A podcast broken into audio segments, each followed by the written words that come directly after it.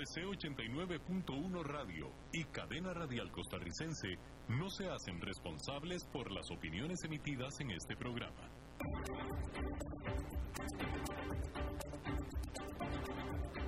Inicia a las 5 con Alberto Padilla un programa diseñado con el objetivo de llevarte diariamente un tema de actualidad, acompañado siempre de reconocidos editorialistas, de lunes a viernes a las 5 de la tarde por CRC 89.1 Radio, a las 5 con Alberto Padilla.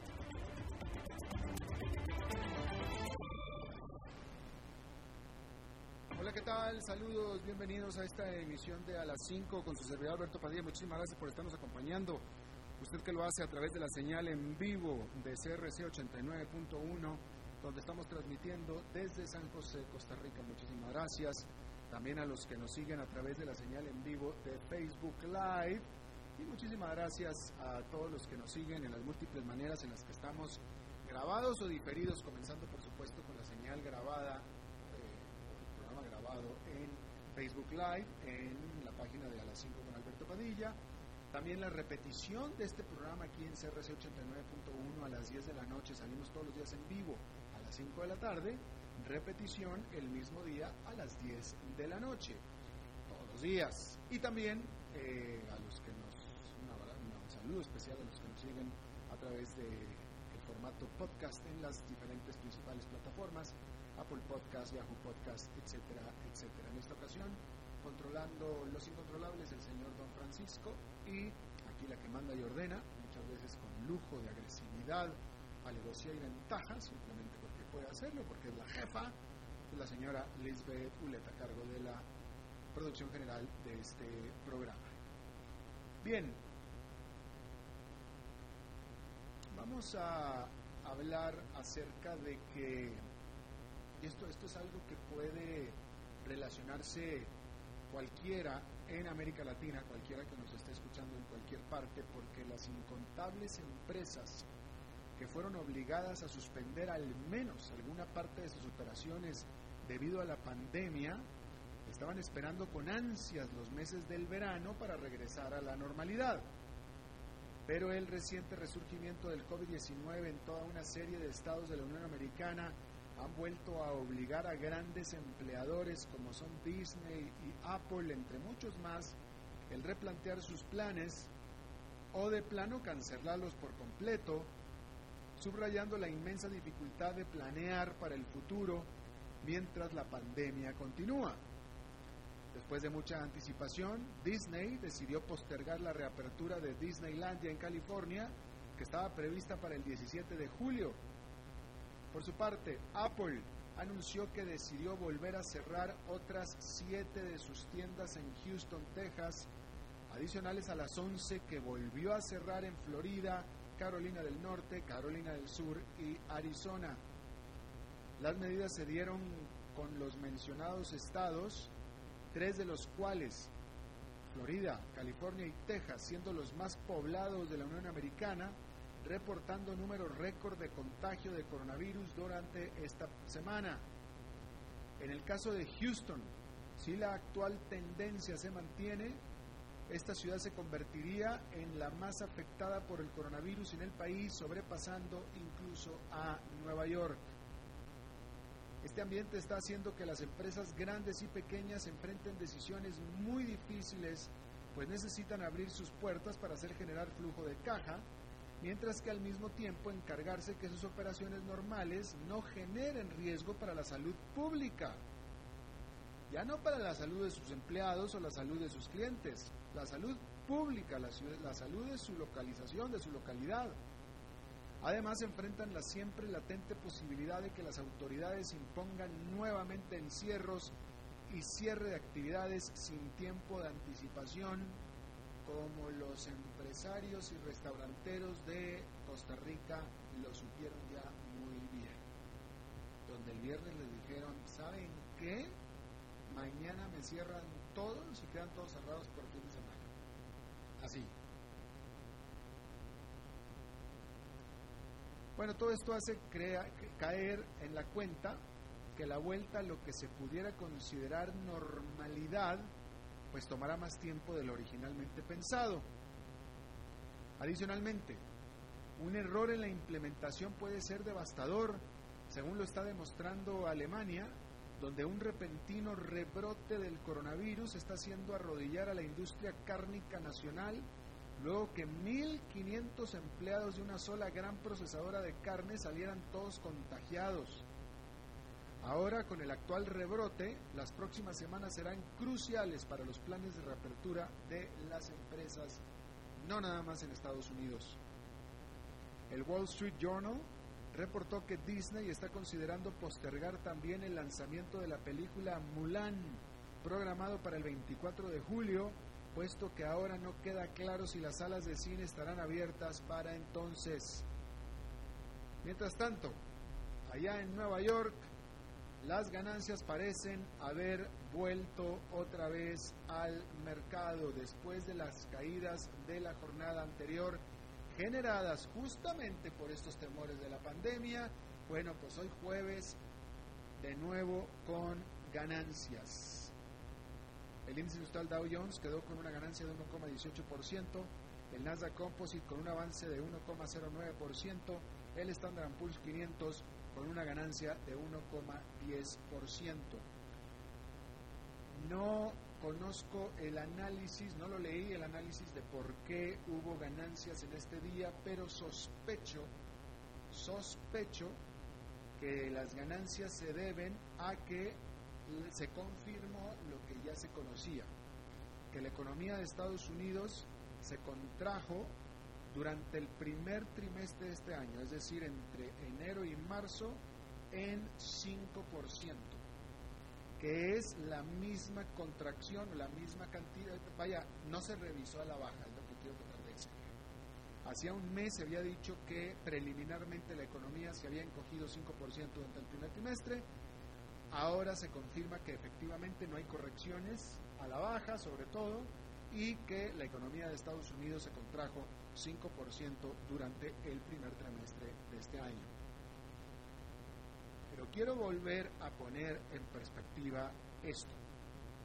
El primer trimestre es enero, febrero y marzo. Los cierres en Estados Unidos se decretaron prácticamente en la mitad de marzo. Si me apura demasiado usted, digamos que el 10 de marzo, pero más bien fue hacia la mitad. Pero vamos a suponer que fue el 10 de marzo. E incluso aunque hubiera sido el primero de marzo, cuando se decretaron los cierres, ¿sí? El trimestre son tres meses. Enero y febrero fueron de vigoroso crecimiento para la economía de Estados Unidos y de vigorosa creación de empleos en la economía de Estados Unidos, enero y febrero. Y también la mitad de marzo, ¿eh? Pero, o sea, si quiere que le aumentemos nada más para estar en el lado seguro el margen de error, vamos a incluir todo marzo como eh, eh, eh, cuando empezaron las, los encierros en Estados Unidos, que no fue todo marzo, fue más bien hacia mediados. Pero el punto es que gran parte, al menos las dos terceras partes del primer trimestre del año fueron de franco crecimiento, de sólido crecimiento y de sólida creación de empleo en Estados Unidos. Y solamente la última tercera parte, que fue menos, pero Solamente la última tercera parte es la que recibió el golpanazo por los encierros del coronavirus. Y aún así, nada más con eso, la totalidad del trimestre fue negativa por 5%. Para que se vea usted una idea de la brutalidad del golpe económico. Con solo encierros de dos, tres semanas, se afectó todo el trimestre en un 5% de recesión económica o de contracción económica. Entonces, ya nos podemos imaginar cómo va a venir la cifra del segundo trimestre, ¿verdad? El cual estamos viendo en este momento. segundo trimestre siendo abril, mayo y junio. Todavía estamos en junio, está por terminar, terminar el segundo trimestre. No vamos a conocer las cifras oficiales hasta dentro de varios meses, pero por lo pronto el punto es que ya, o sea, prepárese y abróchese los cinturones, porque si la economía de Estados Unidos cayó en 5% con dos de los tres meses creciendo de manera vigorosa, entonces la contracción del segundo trimestre, el cual está corriendo actualmente, va a ser absolutamente espeluznante. Tiene que ser. Si el primer trimestre cayó 5%, pues ¿qué le gusta que va a caer el segundo trimestre? O sea, atacado a la risa el doble. 10. Pero atacado a la risa. Pero muy probablemente sea hasta más. Y entonces creo yo, diría, me aventuro a asegurar, como opinión personal, que la ganancia de Wall Street se dio porque la cifra de decrecimiento o de contracción económica del primer trimestre no fue revisada a la baja. Entonces no causó sorpresas negativas, por supuesto. Bien. Wirecard se declaró en insolvencia económica a menos de una convulsa semana en la que se descubrió un faltante de nada más de 2 mil millones de dólares. Se desplomara el valor de sus acciones y arrestaran a su presidente ejecutivo. Las acciones de esta alemana de procesamiento de pagos se han desplomado 90% en menos de una semana y fueron suspendidas de la Bolsa de Valores de Frankfurt pero no es la única empresa en Alemania que ha tenido una semana para olvidar. La gigante planta procesadora de carne propiedad del grupo Tonys es el epicentro del nuevo brote de coronavirus en la principal economía de Europa. Y por otra parte, luego de miles de demandas por parte de pacientes de cáncer, la gigante química Bayer, que produce el eliminador de hierba marca Roundup, anunció un arreglo con los actuales y futuros demandantes por casi 11 mil millones de dólares. Roundup originalmente era producto de Monsanto, o producido por esta empresa Monsanto de Estados Unidos, la cual fue adquirida por Bayer en el 2018, a pesar de que el producto y empresa llevaban años en pleito legal con pacientes de cáncer que la acusaban de que este Roundup, que se vendía en cualquier parte, les causaba linfoma de no Hodgkin. Bayer aclaró que los 11 mil millones de dólares son para arreglar el 75% de las 125 mil demandas ya entabladas y por entablar. Es decir, que la empresa calcula que hay o habrá aún un 25% restante por lidiar. El pleito legal le ha costado a Bayer mucho más que los pagos a los abogados y los arreglos por 11 mil millones de dólares. Sus acciones han perdido 30% de su valor desde que compró a Monsanto, la cual ha probado ser, por supuesto, una muy mala decisión de compra. Bueno, en otro tema, hay que mencionar que a lo largo de la historia, de la historia moderna, el consenso de los economistas ha sido que la Gran Depresión de los años 30 empeoró por las prácticas comerciales que se establecieron en la época en Estados Unidos, conocidas como la ley arancelaria Smoot-Halley de 1930. Esa legislación impuso aranceles a todos los países que exportaran productos a los Estados Unidos. Por supuesto que los socios comerciales del país inmediatamente reaccionaron con represalias imponiendo sus propios aranceles a los bienes estadounidenses, lo cual terminó por afectar la recuperación económica de todo el planeta. Bueno, pues las acciones que ha estado tomando el presidente Donald Trump en contra de sus dos principales socios comerciales hace que los economistas estén haciendo comparaciones entre ahora y entonces. Trump ha estado amenazando con aranceles a importaciones de Europa como chocolate y mantequilla y está volviendo a querer imponer tarifas a las importaciones de aluminio de Canadá. Si se concretan las amenazas, podrían poner más dificultades a la recuperación de los países más afectados por la pandemia, incluyendo al propio Estados Unidos. Es decir, que se están considerando estos como los mismos errores que se cometieron durante la Gran Depresión de los 30 hay que recordar que este miércoles el FMI rebajó sus estimados de desempeño económico global, previendo ahora que el mundo se contraerá en un 5% durante este año. Por supuesto, esto implica una recuperación mucho más lenta que la que se anticipaba originalmente. En el caso de la economía de Estados Unidos, El FMI redujo en 2% su estimado de recesión del 6% que estimó originalmente en abril a un 8% ahora y aún se puede revisar más a la baja esta cifra, por supuesto que sí.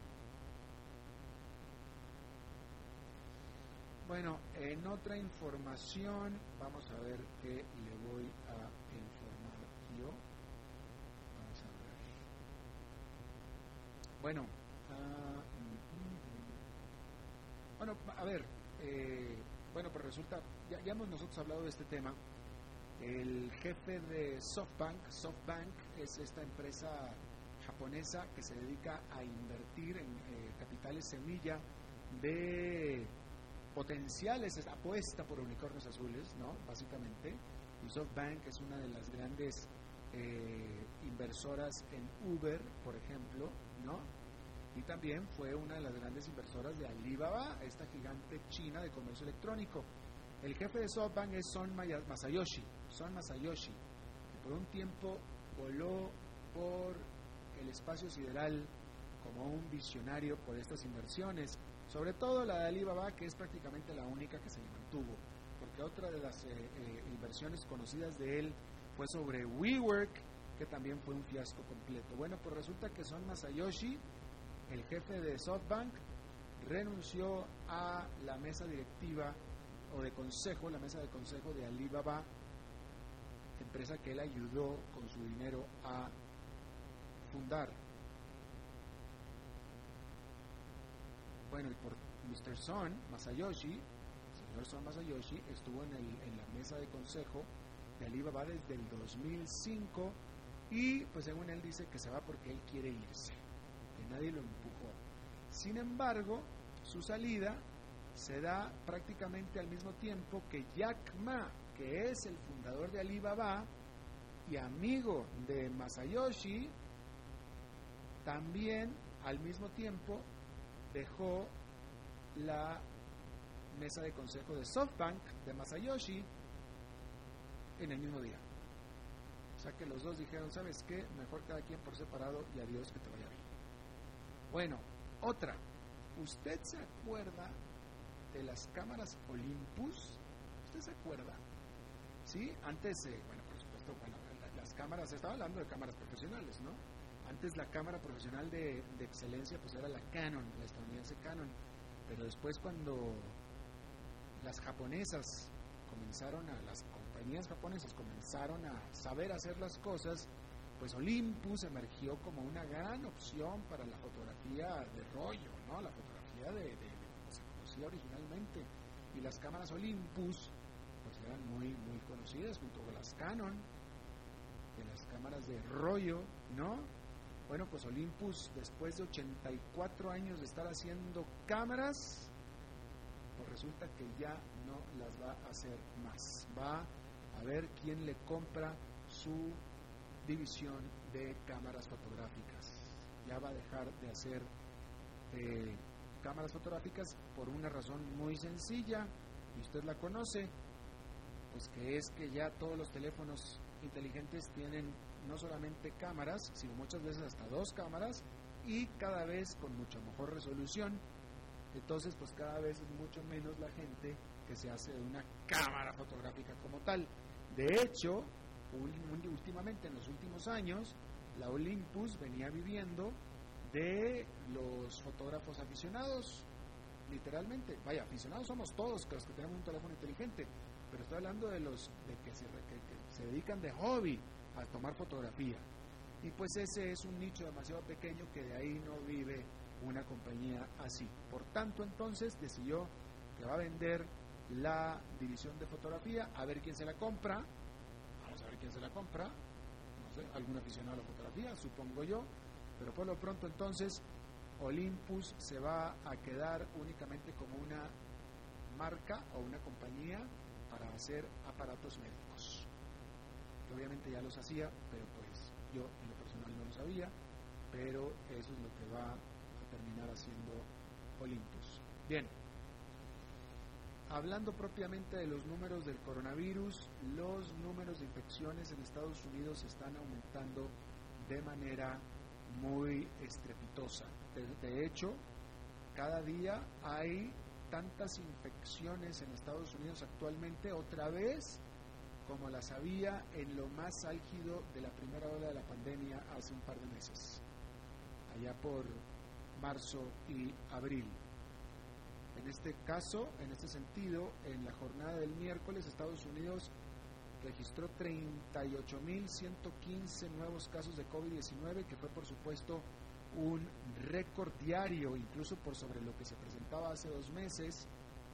Eh, la pandemia en este momento se movió básicamente hacia el sur de Estados Unidos, que son estados que habían salido demasiado pronto o antes, bueno, mejor dicho, habían salido antes de los encierros, pero ahora se piensa que fue demasiado pronto. Y estos incluyen Florida y Texas. Y ahora esto está haciendo que estados del norte, sobre todo el área de los tres estados del Tri-State Area, que es Nueva York, New Jersey y Connecticut, están, que, fue el centro de la infección en la primera fase, en la primera ola de la pandemia, pero ahora ya están bastante estables, con números mucho más inferiores, están eh, esperando, eh, están pensando en imponer una cuarentena y restricciones a los que están visitando eh, de esos estados y de otros totales nueve estados. Eso es lo que está diciendo la información. ¿Cómo van a hacer eso? Pues quién sabe pero eso es lo que están pensando hacer. En estos momentos, a esta hora del día, Estados Unidos y Brasil vuelven a estar equiparables en la cantidad de infecciones diarias que están eh, registrando. De hecho, de hecho, ya Estados Unidos de nuevo retomó el liderazgo en las infecciones diarias.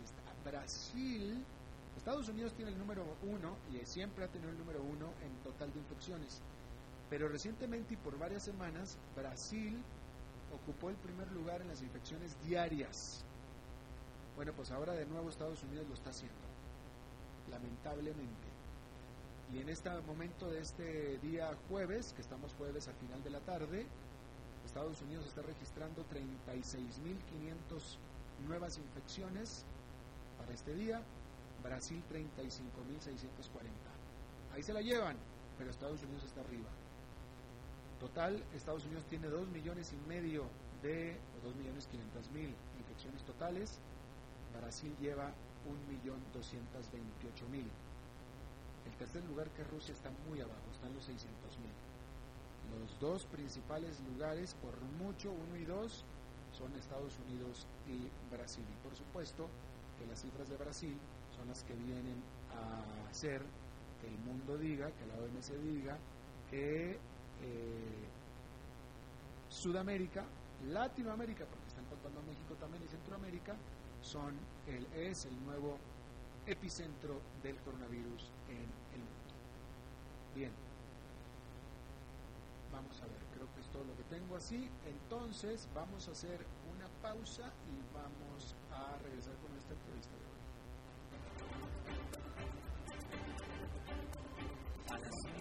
Alberto Padilla por CRC 89.1 Radio.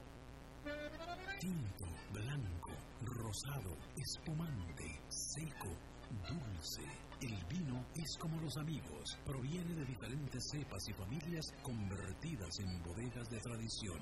La Iride, una bodega personal establecida en Mendoza, Argentina, produce vino de exportación con la calidad de Mendoza expresada en taninos frescos, frutales, remembranzas de tabaco y chocolate. Una fiesta al paladar. La Iride, vinos argentinos de tradición. Desde Maipú, Mendoza, la tierra del olivo nos llega aceite de oliva Laur. Su delicada y elegante textura, así como su afrutado aroma vegetal, lo convierten en un aceite especial para paladares exigentes. Disponible en tres variedades: Laur Cruz de Piedra, Laur Aceite de Oliva Extra Virgen y Laur Gran Mendoza Aceite de Oliva Extra Virgen. Lo mejor de tres zonas en una sola botella. Galardonado con el Gran Prestige Gold en el Terra Olivo 2018. Aceites de oliva Laur no pueden faltar en tu mesa. De venta en todas las tiendas Don Fernando.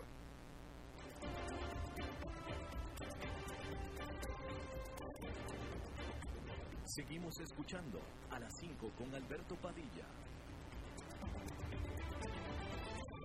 Bueno, muchísimas gracias por continuar con nosotros. Quiero retomar el tema de, eh, bueno, la recuperación o no recuperación económica que se va a dar este año.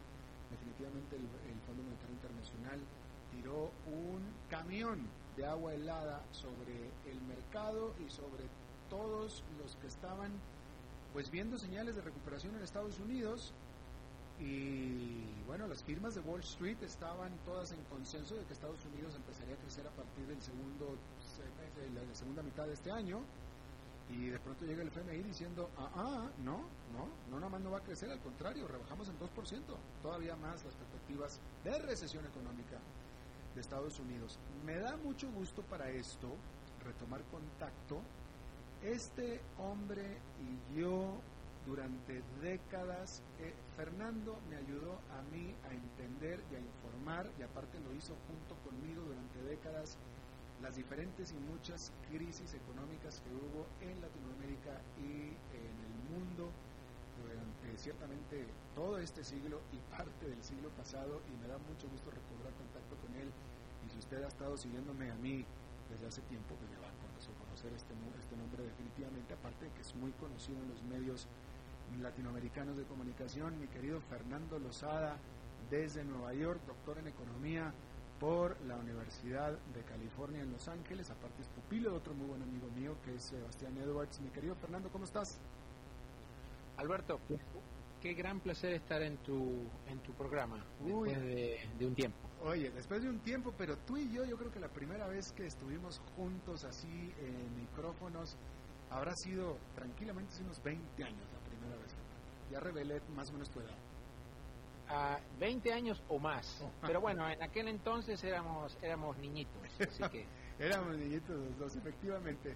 Fernando en este momento es economista en jefe de Oppenheimer and Company, esta empresa en Nueva York y este, bueno, eh, muy centrado siempre Fernando en América Latina, en Sudamérica, en Centroamérica.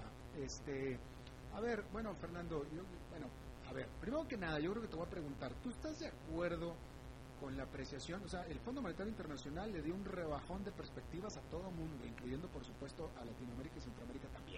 ¿Tú estás de acuerdo con eso?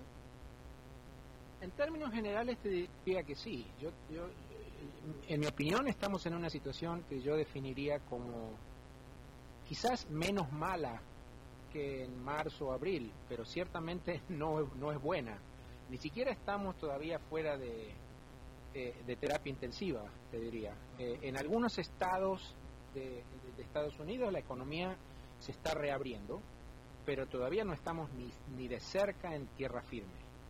Eh, el deterioro del mercado de trabajo, por ejemplo, eh, eso comenzó a mediados de marzo y todavía continúa. los pedidos semanales de seguro de desempleo tuvieron un máximo en la última semana, en la, hacia fines de marzo eh, se llegó en una semana, según recuerdo, a, siete, casi 7 millones de, personas pidiendo seguro de desempleo. Y a partir de ahí, todas las semanas el número ha ido cayendo. Eso es bueno, pero el número que salió hoy, por ejemplo, todavía te indica que en la última semana un millón y medio de personas fueron a pedir seguro de desempleo. Y ese número es altísimo. El promedio hasta antes de la pandemia era 200 mil personas por semana. Hoy en día es siete veces más grande que eso y, cuando miras el total de gente que está recibiendo seguro de desempleo, eh, llegamos a un, a un pico a principios de mayo de, casi 25 millones. Entonces ha caído, hoy estamos en un poco menos de 20 millones. También es bueno, pero antes de marzo era un millón y medio. Es decir, que el número de desempleados se ha multiplicado por 10. ¿Qué podemos decir de las... Eh, es que en este punto no me atrevo a decir de las señales de recuperación económica, no me atrevo a decir eso. Este, entonces yo quiero que tú me lo pongas en contexto. Estas señales que han estado saliendo de Estados Unidos, desde cosas tan, eh, si quieres, subjetivas, como que las aerolíneas están empezando a aumentar sus itinerarios, etcétera, como también eh, eh, el número de, bueno, de, restaurantes que están empezando a abrir, etcétera, etcétera. ¿tú le llamarías recuperación económica o le darías una, una suavización de la depresión? ¿Cómo, ¿Cómo podemos poner esto en perspectiva? Alberto, esta es una, una crisis única, porque es una emergencia sanitaria que ha tenido un impacto económico muy grande, porque ha congelado tanto la oferta como la demanda de las economías. Por eso es tan difícil de, entender y es tan difícil de, suavizar con, con, políticas públicas, con política fiscal y política monetaria. Lo que estamos viviendo hoy es mucho peor que la crisis del año 2008-2009, porque esto es mucho más generalizado. Eh, yo creo que no va a haber una estabilización plena y una, y una recuperación firme hasta que se resuelva el origen de esto, que es un problema sanitario. Es decir, que hasta que tengamos una vacuna o hasta que el virus muera de muerte natural, o, como dicen los especialistas, que, pierda su carga virósica, como ocurrió, por ejemplo, con el SARS, hasta que eso no, no hasta que no estemos ahí, yo creo que esta crisis no se termina. Eh, yo no creo que vayamos a ver una estabilización total hasta que la curva de contagio en Estados Unidos se aplane y comience a caer. Eh, lo que estamos viendo por ahora son pequeñas, eh, pequeñas evidencias de recuperaciones muy parciales y muy sectoriales, pero nada, nada completamente global.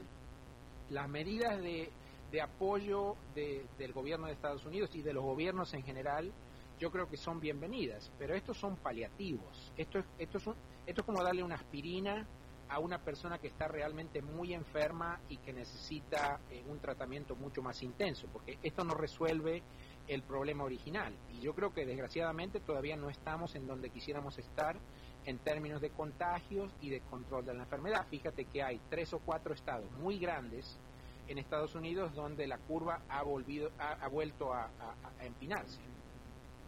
Sí, así es. Ah, bueno, entonces déjame te pregunto esto, Fernando. Eh, yo, yo por experiencia, eh, yo no tengo la capacidad técnica, pero como por experiencia y, después de tantos años de haberlo hecho justamente contigo, yo te pregunto, ¿dónde están las características de crisis anteriores? ¿Dónde están las corridas bancarias? ¿Dónde están las quiebras de los bancos? ¿Dónde están las quiebras de las aerolíneas? Este, eh, en muchos sentidos, claro, la gente se ha quedado sin trabajo, pero todavía no hay gente en la calle porque las corrieron de sus casas, todavía en muchos sentidos no se siente lo que se ha sentido en otras crisis. Yo te pregunto por qué y cuándo, si es que. Es excelente pregunta. Yo creo que eso todavía no se ha visto porque la naturaleza de esta crisis es muy diferente de las crisis que tú y yo eh, tuvimos que vivir en el pasado. Esta es una crisis que hasta cierto punto es casi como de esas viejas películas de ciencia ficción donde llegan los, los invasores de otro planeta y nos tiran un rayo y nos congelan a todos. Eso es lo que ha, lo, este, ese es el efecto que ha tenido el virus, porque ha forzado a que la gente no pueda ir a trabajar y por lo tanto la producción y la oferta de bienes esté congelada y por otro lado la gente tampoco pueda salir a comprar, a gastar, a ir al cine o, a un restaurante y por, por lo tanto el lado de la demanda también está congelado. Es decir, que estamos en una situación en la que nos tiraron el rayo y estamos como en la vieja película de Batman. Eh, eh, eh, estamos completamente congelados, sin poder movernos. Esta situación claramente es insostenible. A medida que pasa el tiempo, muchas empresas y muchas industrias no van a poder sobrevivir a menos que encontremos una solución. No se han visto todavía bancarrotas generalizadas, aunque ya ha habido algunas, algunas empresas que han tenido problemas muy serios y que desgraciadamente creo que van a desaparecer. Eh, no, todavía no hemos visto problemas generalizados porque hay un nuevo jugador en, esta, en, este partido que está jugando un, un, papel muy importante que es la Reserva Federal. La Reserva Federal ha dicho, bueno señores, estamos en una situación inédita, Nunca en nuestras vidas nos imaginamos que íbamos a estar en, este tipo de crisis, así que vamos, nosotros estamos dispuestos a dar toda la liquidez que se pueda durante todo el tiempo que se pueda. La Reserva Federal le dijo al mercado, señores, las tasas de interés las vamos a mantener cercanas a cero por lo menos durante los próximos dos años. Y no solo eso, en las últimas dos semanas eh, la Reserva Federal también dijo, señores del sector corporativo, nosotros sabemos que ustedes tienen problemas, por un periodo temporario nosotros estamos dispuestos a proveer liquidez y a recomprar deuda corporativa. obviamente todas estas son medidas temporarias. Uno no puede pensar que la economía va a estar en life support por parte de la Reserva Federal para siempre. Pero por lo menos por ahora, esto nos sirve para ganar tiempo hasta que aparezca, por ejemplo, una vacuna. Eh, ok, ¿y tú esperarías entonces que en algún momento esta crisis se vaya a parecer a las crisis anteriores en las que va a haber corridas bancarias, este, eh, eh, muchísima gente que perdió sus casas, cierre de bancos, etcétera? Yo no estoy seguro de que vaya a haber corridas bancarias fundamentalmente por estamos hablando de Estados Unidos. Sí, estamos hablando de Estados Unidos. Ahorita hablamos de, de Latinoamérica fundamentalmente por fundamentalmente de nuevo por el por el rol que está jugando la Reserva Federal. La Reserva Federal está apareciendo como el gran gran prestamista de última instancia que está dispuesto a emitir todos los dólares que sean necesarios para evitar para evitar un colapso sistémico. Ahora bien, eh, la Reserva Federal puede hacer mucho, pero no son magos. Así que a menos que a menos que se logre una solución, que se encuentre una solución para el la fuente original del problema, que es el, coronavirus, eh, la Reserva Federal no puede resolver todo. Así que yo lo que yo sí esperaría es que en algunos sectores algunas industrias tengan muchos problemas, se, tengan que reducir, algunas empresas vayan a la bancarrota y otras se tengan que eh, redefinir y reconstruir y reinventar. Por ejemplo, a medida que eh, pasa más el tiempo y todavía no encontramos una vacuna o, todavía estamos en el medio de la pandemia, uno se tiene que preguntar, ¿cómo va a ser la industria turística para sobrevivir? ¿Cómo va a ser la, industria del de, el entretenimiento, eh, eh, teatros, cines, conciertos, eh, restaurantes, hoteles? todos esos son sectores que están bajo unos desafíos sistémicos muy, muy grandes y que ni siquiera la Fed los va a poder salvar si esto continúa. Es decir, que eh, esta, esta crisis es una crisis muy profunda, pero por la naturaleza de origen de esta crisis, creo que es muy diferente a las que nos, las que nos tocó vivir en el pasado. Ya. Ahora, ¿cuál es la perspectiva sobre Latinoamérica, Sudamérica, Centroamérica? Eh, mira, yo te diría que en, en, en América Latina eh, esta crisis tiene eh, varios mecanismos de transmisión muy importantes. Eh, en primer lugar, los socios comerciales más importantes de, América Latina, que son Estados Unidos y China, se están desacelerando y esto nos va a pegar a todos. Eh, en, segundo lugar, los volúmenes de comercio se van a contraer. Los últimos números de, de organismos multilaterales sugieren que el comercio global se va a contraer en alrededor del 12% este año. Eso es un número eh, estratosférico, enorme. Eh, en tercer lugar, tienes eh, el efecto más sectorial, que es la fractura de algunas cadenas de oferta y cadenas de producción, que le va a pegar solamente, sobre todo a los países que están más integrados con Estados Unidos, China. Estoy hablando de países en América Latina como México, sobre todo, y Brasil. Y por último, tienes otro efecto que es el, el que está más asociado con lo que podría ocurrir en Centroamérica y el Caribe. Estoy, estoy pensando en eh, la cesación casi completa de la actividad turística por ahora eh, y el impacto muy negativo que va a tener la recesión de Estados Unidos sobre las remesas que reciben muchos de estos países. Cuando tú combinas todo esto, eh, el shock negativo que están recibiendo nuestras economías es muy grande. y el problema adicional que tenemos es que como, como, como yo creo que la forma de combatir eh, a, este, a esta crisis es gastando mucho, porque hay que subsidiar a empresas, hay que subsidiar a, trabajadores que se han quedado sin trabajo, eh, etcétera. Eh, es decir, que hay que hacer política monetaria y política fiscal, pero nuestros países no tienen mucho margen para hacer política fiscal, porque llegaron a esta crisis con mucha deuda y con cuentas fiscales que ya estaban eh, bastante tensionadas. Así que lo único que se ha hecho hasta ahora, o lo que se ha, hecho, lo que se ha hecho mayormente, es política monetaria. Se han reducido tasas, se han reducido encajes, se han dado créditos dirigidos a tasas bajas, etcétera. Pero una pata de, de lo que debería ser el programa de, de, rehabilitación de estas economías todavía falta, que es la pata fiscal. Como consecuencia de eso, el impacto sobre el crecimiento en América Latina este año va a ser muy, muy, muy fuerte. ¿Y sobre el próximo? Bueno, eh, hagamos, hagamos un pacto. Si yo te doy la respuesta de esa pregunta, tú me das los números del loto de la semana que viene. Exactamente. Eh, el, gran, el gran punto aquí, Alberto, es que eh, estamos, como se dice por aquí, navegando sobre aguas completamente desconocidas. Eh, y es muy difícil hacer proyecciones sin saber cuál va a ser la vida de esta pandemia. Cuánto más vamos a tener que lidiar con cuarentenas y con restricciones a la movilidad, etcétera. Cuanto más largo sea esto, más fuerte va a ser el impacto sobre el crecimiento a nivel global.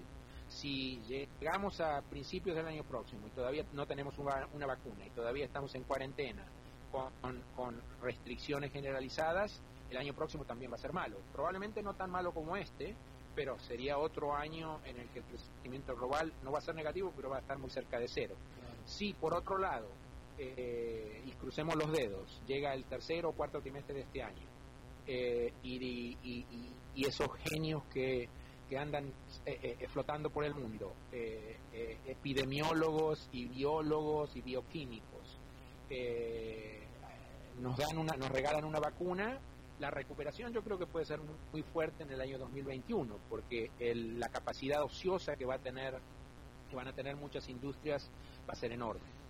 Por último, me parece una pregunta muy importante. Tú que estás en Estados Unidos, ¿tú ves señales de que en el país, en Estados Unidos, puedan volverse a decretar encierros con esta subida o con otras subidas del coronavirus? Yo creo que social y políticamente va a ser muy difícil eh, eh, que la gente obedezca, pero, pero no me sorprendería para nada que en los, en los distritos, en los estados, donde hay un rebrote, los gobiernos no tengan otra alternativa que tratar de forzar eh, eh, una cuarentena un poco más fuerte que, la que tenemos en este momento. Recuerda, Alberto, que en todo momento los epidemiólogos nos estaban dando una, una, luz amarilla, por lo menos, indicando que eh, la probabilidad de un rebrote no era cero. es decir, que lo que está ocurriendo en alguna de los en algunas áreas de Estados Unidos no es una gran sorpresa. Eh, creo, sin embargo, que tanto en Estados Unidos como en América Latina, eh, cuanto más cuanto más dure eh, este periodo de, restricciones a la, a la, movilidad, más difícil va a ser mantener a la gente en las casas y ejecutar una cuarentena de forma efectiva. Claro. Fernando Lozada, economista en jefe de Oppenheimer Company desde Nueva York que te agradezco muchísimo que hayas hablado con nosotros, mi querido Fernando. Un placer como siempre, Alberto. Gracias, nos vemos pronto otra vez. Adiós. Vamos a hacer una pausa y regresamos con Fernando Francia. A las 5 con Alberto Padilla, por CRC 89.1 Radio. En tiempos de emergencias y de incertidumbre, es fundamental la información verificada y confiable. Evite los medios anónimos e irresponsables. Dígale no a las noticias falsas. Los medios de comunicación formalmente establecidos son el antídoto más eficaz contra la desinformación. Infórmese por la radio y la televisión a toda hora, con los rostros y las voces que usted conoce y confía.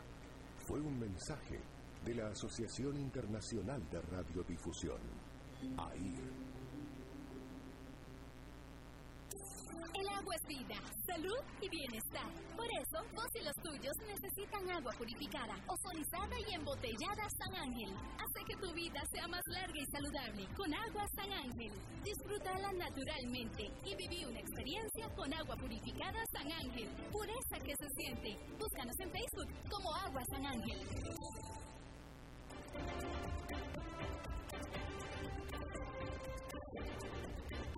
Seguimos escuchando a las 5 con Alberto Padilla. Bueno, es jueves y de Fernando Lozada pasamos a Fernando Francia. ¿Cómo estás, Fernando? Muchos Fernandos, muchos Fernandos. Sí, hay, hay bastantes, pero todos muy buenos, todos muy respetables y muy amenos, definitivamente. Me alegro, me alegro. Acá viendo el polvo del Sahara, dicen que es esta mm, especie de nube densa que, casi no nos deja ver las montañas. Ah, ¿eh, eh, ¿cayó el polvo del Sahara aquí en Costa Rica? Sí, sí, está pasando, pareciera, y, realmente se nota, se nota como una especie de neblina, pero una neblina eh, densa, una neblina que, se ve distinta a, a, lo normal, a esos días lluviosos, lindos que hay en esta época del trópico, pero ahora con, sol y todo se sigue viendo esa neblina, así que eh, a cuidarse la gente que tiene problemas respiratorios y bueno, vaya, con el COVID que es una cuestión respiratoria y además el polvo del Sahara y cualquier cosa que tenga alguien como asma u otra cuestión respiratoria, pues no la va a pasar muy bien. Pero Alberto, quería eh, volver a un tema que, que, no hemos superado como sociedad, como país. Hace unos años entrevisté a un costarricense en Muelle de San Carlos que me comentaba que tenía que trabajar hasta 12 horas diarias, mucho tiempo agachado, cosechando las piñas en, la época que, que fuera necesario, casi del suelo, sin la indumentaria apropiada además, sin guantes a veces.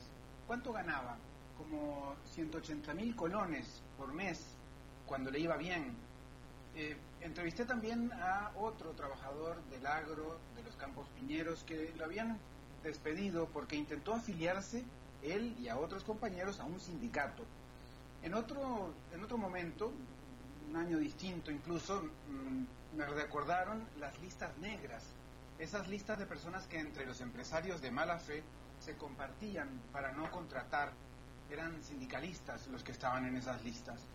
También tuve acceso a informes sobre contaminación de diverso tipo, contaminación de caudales de agua, no solo en la zona norte, también en la zona atlántica, contaminación que afecta al ganado, aledaño, en diversas partes del país y claro, la expansión del cultivo que se ha llevado un porcentaje de lo que antes era cobertura boscosa, según datos del programa de mm, desarrollo de las Naciones Unidas.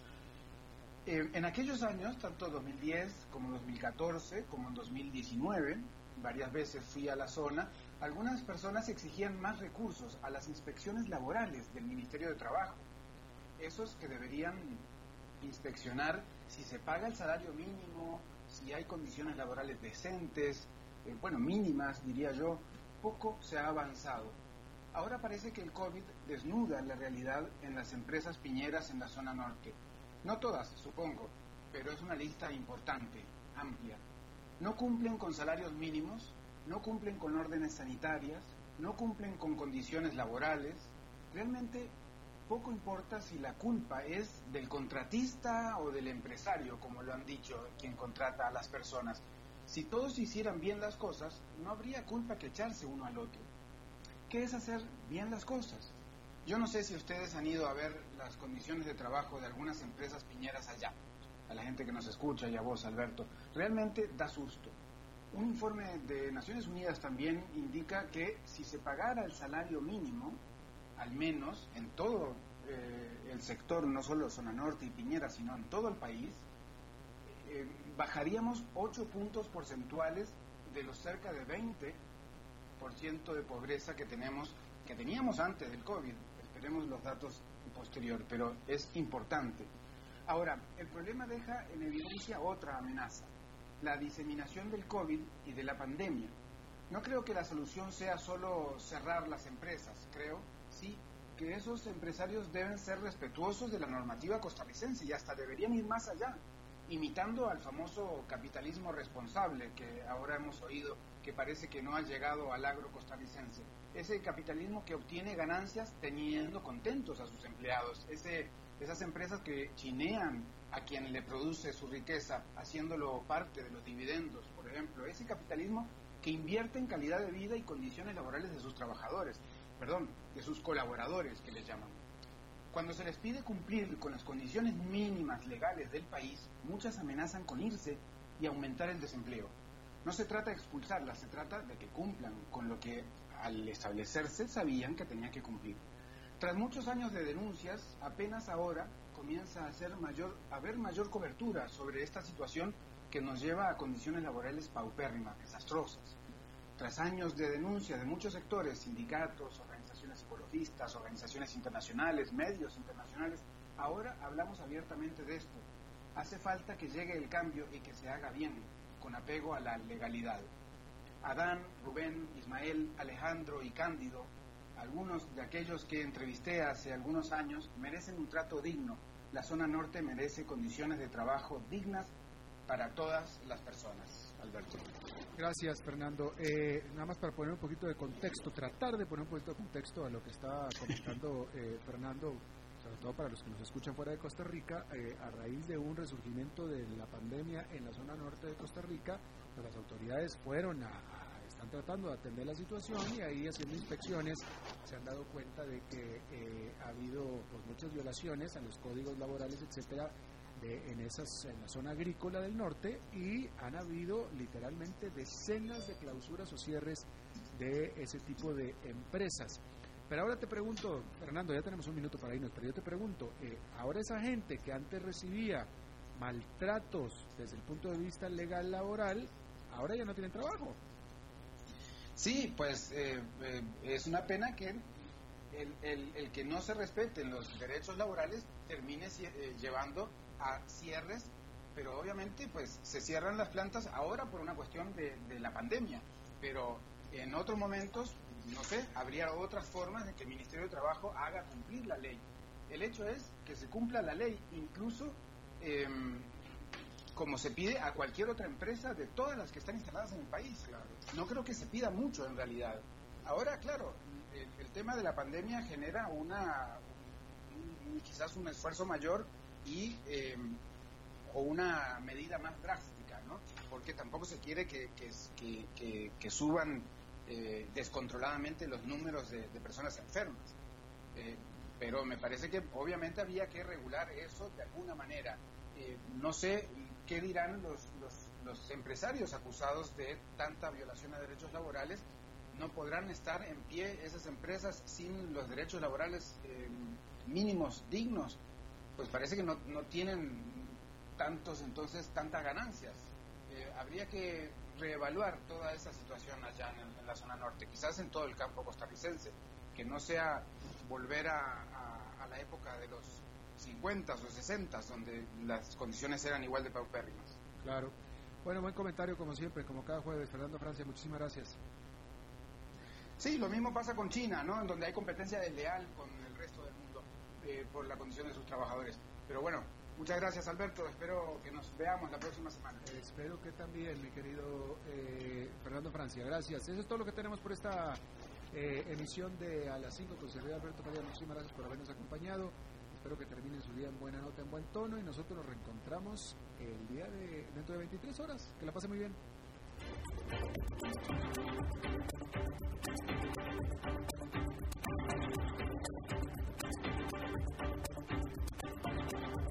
Concluye a las 5 con Alberto Padilla. Un programa diseñado con el objetivo de llevarte diariamente un tema de actualidad, acompañado siempre de reconocidos editorialistas, de lunes a viernes a las 5 de la tarde por CRC 89.1 Radio, a las 5 con Alberto Padilla.